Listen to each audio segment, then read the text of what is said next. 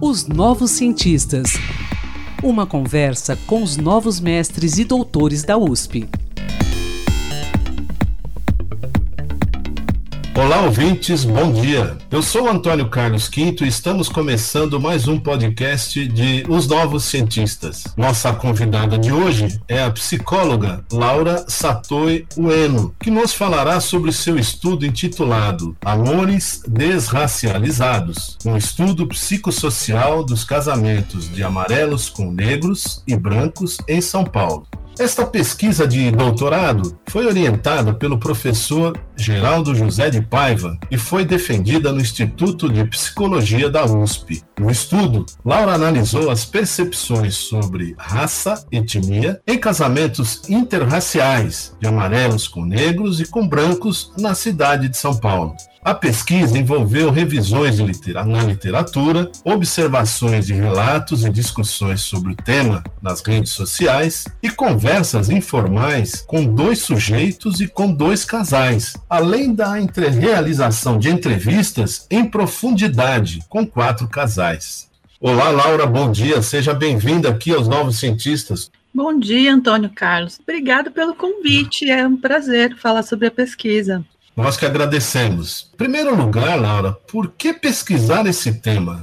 E como é que você realizou esse estudo? Conta pra gente.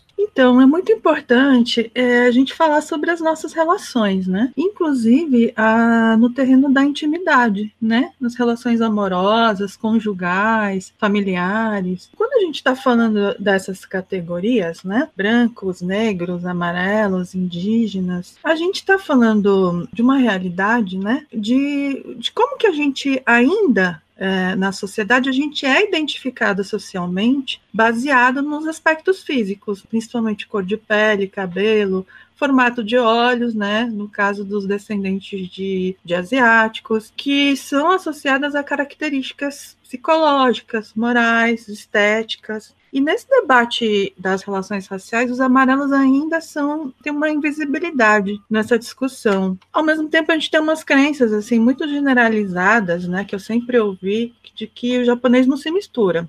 Uhum. Quando, é, se a gente for ver os dados né, dos estudos por exemplo, de nupcialidade a partir do, do IBGE, a maior parte dos casamentos dos amarelos no Brasil são interraciais, assim, cerca de 60%. Na verdade, são as pessoas brancas, principalmente os homens brancos, que se casam é, somente com brancos. Só 25% dos, dos homens brancos se casam com se casam interracialmente, né? E assim, acho que você já falou um pouco, né, sobre as minhas fontes de coleta nessa pesquisa, né? É, eu privilegiei, assim, teve as entrevistas profundidade, né, com casais, onde uma, um dos cônjuges era amarelo, e teve formas de coletar informais também. Por exemplo, nas redes sociais, onde de um tempo para cá a gente tem uma geração de mulheres amarelas que estão falando mais sobre esses relacionamentos interraciais, né? Como muitas vezes é, nós somos objetificadas, hipersexualizadas, infantilizadas nessas relações. Eu também ouvi o meu cotidiano, dia a dia, né? O que, que as pessoas,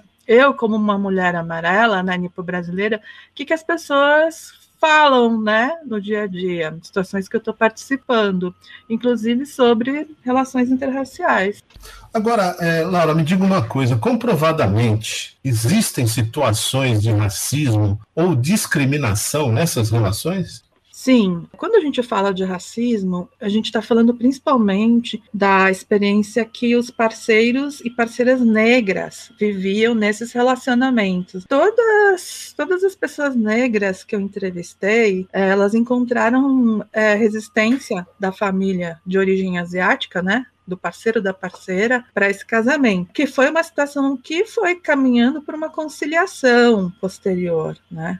Mas essas dificuldades, elas causaram, sim, o que a gente chama de traumas, né? Assim, teve um impacto psicológico para essas pessoas. Um, acho que um outro ponto uh, é como, principalmente, as mulheres negras, elas eram muito, principalmente em ambientes públicos, assim, elas sofriam uma vigilância externa, né, sobre, sobre esses relacionamentos, assim, a ponto de serem questionadas se o, o filho ou a filha, é, o parceiro asiático, de, assim, se esse filho de fato era o filho dela, como se assim, essas pessoas, assim, pessoa, essa pessoa negra, é, ela é vista como se estivesse deslocada nessa família, estivesse uhum. no lugar errado. Então, isso é importante a gente falar disso, porque a gente está vendo como que os amarelos, brasileiros amarelos, né, apesar de terem, a gente ter uma história de, das imigrações é, leste asiáticas no Brasil, que foi muito marcada por discriminações, né, principalmente no período do Estado Novo, da Segunda Guerra Mundial, discriminações institucionalizadas, aliás. Apesar disso, essas famílias continuam reproduzindo racismo antinegro.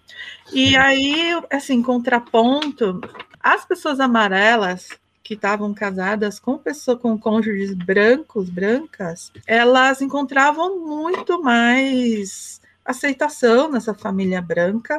E assim, só que a vivência delas ao mesmo tempo era uma vivência racializada, né? Eram pessoas que muitas vezes, se teve, por exemplo, um homem nipo brasileiro, né, que ele fala, é, ele tem muito esse, essa identificação como brasileiro, não como japonês, estrangeiro, né?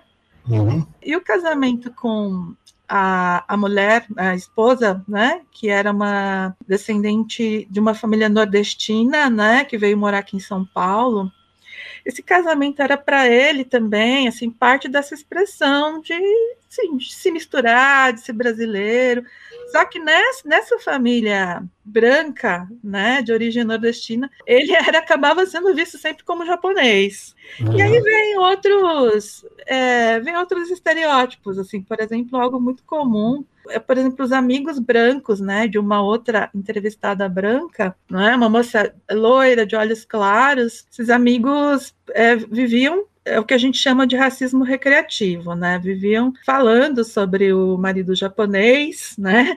Entre aspas dela, como um homem que é o homem é, japonês que é desvirilizado, que não satisfaz essa mulher. Então são essas questões. Bom, é possível então fazermos uma constatação, se você me permite, de que o relacionamento entre amarelos e, e, brancos, ele, ele existe, como é que eu posso te dizer? Ele é menos racializado do que em relação a amarelos com negros, correto? É, existe também uma racialização. A pessoa Sim. amarela, ela é racializada nessas relações, né? Então, a, as qualidades dela, né? Inclusive, algumas qualidades pessoais, elas são associadas a esse fenótipo o leste asiático mas isso vai gerando estereótipos que têm impactos também, né, sobre essas pessoas. Ela vem de um imaginário também racista, né, que foi construído séculos atrás, é, mas a gente não está falando do, do racismo que os parceiros e parceiras negras sofrem, né,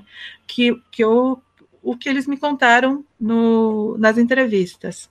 Agora, Laura, é, de acordo com a sua pesquisa, é possível apontar as principais causas de, de racismo nessas relações? Elas poderiam estar ligadas a fatores econômicos. As diferenças culturais também podem influenciar na incidência de um, de um, de um certo racismo? Até que ponto isso? Então, a gente, a gente tem uma subjetividade é, construída é, socialmente, né? E a gente está uhum. falando, a gente vive numa sociedade é, onde é inegável, né? Que a gente tem a permanência do que a gente chama de das relações coloniais onde, como você mesmo disse, o, o, marcador raça, ele precisa ser entendido em conjunção com esses fatores socioeconômicos, né? Gênero também, papéis de gênero. Em algumas, em algumas entrevistas, é, o nível de escolaridade, por exemplo, é, ele era mencionado como um, um aspecto que estava atrelado ao preconceito, né, em relação à pessoa. Com relação às diferenças culturais, então depende, né? Por exemplo, tinha uma, teve uma mulher negra que eu entrevistei, é, que era interessante porque ela tinha uma, uma história já, né, de anos de convivência, de afinidade com práticas culturais, né, nas, das, nas comunidades nipo-brasileiras. A profissão dela, inclusive, né, como massoterapeuta, tinha relação, né, com essas práticas culturais. Mas apesar disso, né, é, ela sofria essas decorrências do racismo, sofreu essas decorrências do racismo na, na convivência com a família nipo-brasileira. Então, assim, diferença cultural não era uma questão, assim, ficou, ficou bem nítido que a questão era racial, né?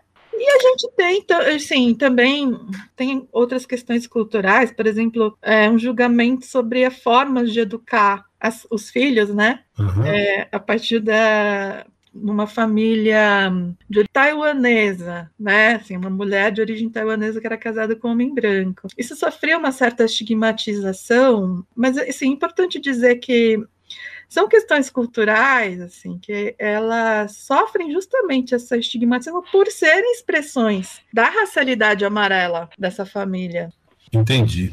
Bom, Laura, nosso tempo infelizmente é muito curto, mas eu queria que você fizesse uma consideração final aí. Eu queria que a psicóloga Laura Saturi Ueno né, aconselhasse, assim, se é o termo correto de se dizer, né, como esses casais que enfrentam esses problemas, né, como enfrentar essa situação. Então, uh, eu acho que algo que chama atenção é como também é, esses casais que lidam com racismo e preconceito, eles também tinham um senso de unidade, né? Traziam, mostravam também o fortalecimento dessas identidades, né? Negra, amarela, a partir de uma reflexão, né? Que alguns deles tinham feito sobre essas questões, né? É, que estão aí tão mais presentes, né? Nos últimos anos, né? A partir dos movimentos sociais. Isso era importante, inclusive, porque se tornava, fazia parte do diálogo na educação dos filhos.